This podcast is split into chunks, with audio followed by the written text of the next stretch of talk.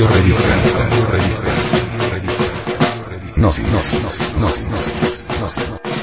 Edición 197 octubre del 2010.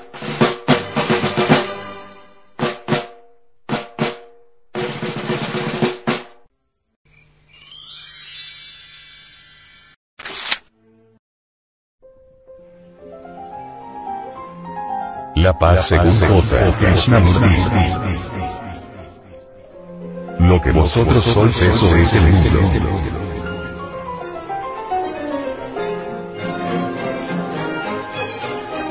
J. Krishnamurti, sobre la paz nos comenta.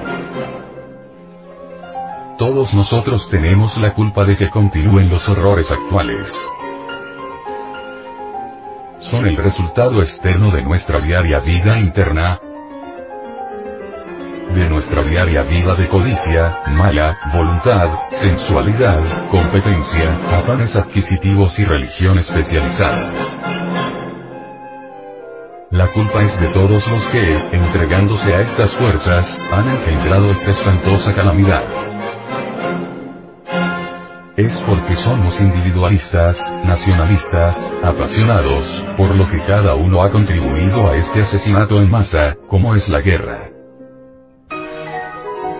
Se os ha enseñado a matar y a morir, pero no a vivir. Para Krishnamurti, la paz se logra con el cambio del individuo en su pensar sentir si de todo corazón aborrecieseis las matanzas y la violencia en cualquiera de sus formas, encontraríais el medio de vivir pacífica y creadoramente. Si este fuese vuestro fundamental interés, os pondríais a averiguar dónde están las causas, los instintos, que engendran la violencia, el odio y los asesinatos en masa. ¿Os anima ese interés total y apasionado en suprimir la guerra? Si la respuesta es afirmativa, tendréis que arrancar de vosotros mismos los motivos que inducen a emplear la violencia y a matar no importa la razón que se dé para ello. Si deseáis acabar con las guerras, tendrá que producirse una revolución íntima y profunda de tolerancia y compasión. Entonces vuestro pensar sentir tendrá que librarse del patriotismo, de la codicia, de toda identificación con determinados grupos y de todas las causas que engendran enemistad. Una madre me dijo una vez que el abandono de todas esas cosas no solo sería extremadamente difícil, sino que provocaría una gran soledad y terrible aislamiento, insoportables para ella. ¿No era ella, entonces, también responsable de estas indescriptibles desgracias? Algunos de vosotros tal vez concuerden con ella. Y de ser así, con vuestra pereza e irreflexión estaríais echando leña a la hoguera siempre creciente de la guerra. Si, por el contrario, intentáis seriamente desarraigar de vosotros las causas íntimas de enemistad y violencia, habrá paz y regocijo en vuestro corazón, lo que surtirá inmediato efecto en torno vuestro. Tenemos que reeducarnos para no asesinar, no liquidarnos los unos a los otros por causa alguna, por más justa que ella parezca para la felicidad futura de la humanidad, ni por ideología alguna por más prometedora que ella sea.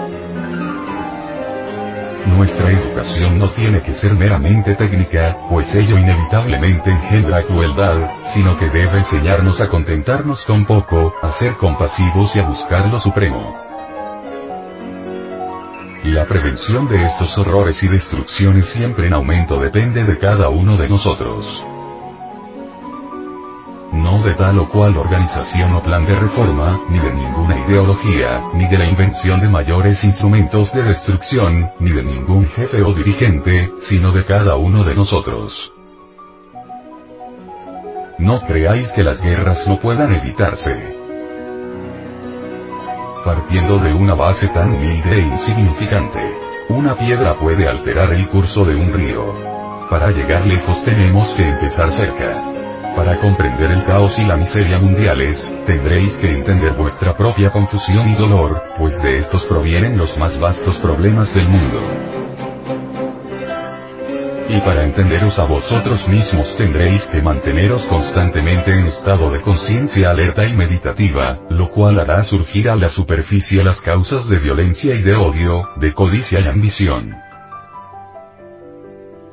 Estudiando dichas causas sin identificación, el pensamiento las trascenderá. Nadie, salvo vosotros mismos, puede conduciros a la paz. No hay más jefe ni sistema que pueda poner término a la guerra, a la explotación y a la opresión, que vosotros mismos. Solo con vuestra reflexión, con vuestra compasión y con el despertar de vuestro entendimiento, podrá establecerse la paz y la buena voluntad. Todos hablan ya de una tercera guerra mundial. ¿Ve usted la posibilidad de evitar esta nueva catástrofe? ¿Cómo podemos esperar evitarla cuando los elementos y valores que causan la guerra continúan? ¿Ha producido algún profundo cambio fundamental en el hombre la guerra que apenas acaba de pasar? El imperialismo y la opresión mantienen aún su señorío, tal vez hábilmente disimulado. Continúan los estados soberanos separados. Las naciones maniobran encaminadas a nuevas posiciones de poder. El fuerte todavía oprime al débil. La élite dirigente explota todavía a los dirigidos. Los conflictos sociales y de clases no han cesado. Los prejuicios y odios arden por todas partes. Mientras el sacerdocio profesional con sus prejuicios organizados justifique la intolerancia y la liquidación de otro ser por el bien de vuestro país y la protección de vuestros intereses e ideologías, habrá guerra. En tanto que los valores sensorios predominen sobre el valor eterno, habrá guerra. Lo que vos sois eso es el mundo. Si sois nacionalistas, patriota, agresivo, ambicioso, codicioso, sois entonces la causa de conflicto y guerra. Si pertenecéis a alguna particular ideología, a un prejuicio especializado, aun si se le llama religión, seréis entonces la causa de contienda y miseria. Si estáis enredados en valores sensorios habrá entonces ignorancia y confusión. Porque lo que sois es el mundo. Vuestro problema es el problema del mundo. Habéis cambiado fundamentalmente a causa de esta catástrofe presente. No seguís llamándoos americano, inglés, indo, alemán y así sucesivamente. No codiciáis todavía posición y poder, posesiones y riquezas. El culto religioso se convierte en hipocresía cuando estáis cultivando las causas de la guerra. Vuestras oraciones os conducen a la ilusión si os entregáis en brazos del odio y la mundanalidad. Si no borráis en vos mismo las causas de enemistad, de ambición, de codicia, entonces vuestros dioses son dioses falsos que os llevarán a la miseria. Solo la buena voluntad y la compasión pueden traer orden y paz al mundo y no los pactos políticos y las conferencias. Debéis pagar el precio de la paz debéis pagarlo voluntario y dichosamente y ese precio es estar libre de concupiscencia y mala voluntad, mundanalidad e ignorancia, prejuicio y odio.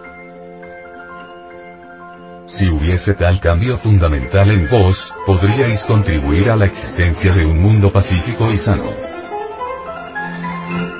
Para tener paz debéis ser compasivo y reflexivo podréis no ser capaces de evitar la tercera guerra mundial, pero podéis libertar vuestro corazón y mente de la violencia y de las causas que producen la enemistad e impiden el amor. Entonces en este mundo de obscuridad habrá algunos que sean puros de corazón y mente y de ellos tal vez vengan a ser la semilla de una cultura verdadera. Purificad vuestro corazón y mente, porque solo por vuestra vida y acción puede haber paz y orden. No busquéis meramente evitar la catástrofe, sino más bien que cada uno desarraigue profundamente las causas que alimentan el antagonismo y la contienda.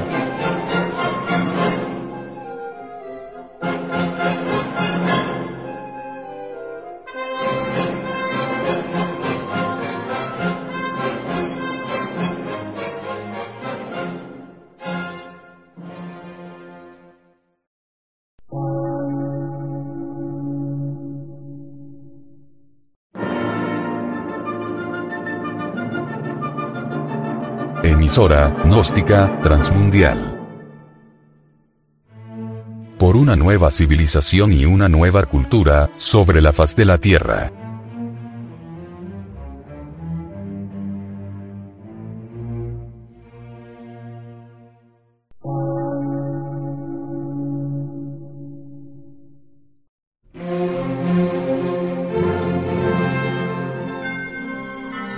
Medio de radiodifusión, científico, artístico, místico y filosófico, de la Asociación Colombiana de Centros de Estudios Gnósticos, Antropológicos, Psicológicos y Culturales. A.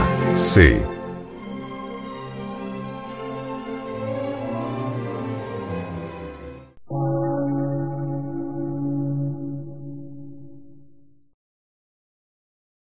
Lectura en movimiento. Difusión sin fronteras.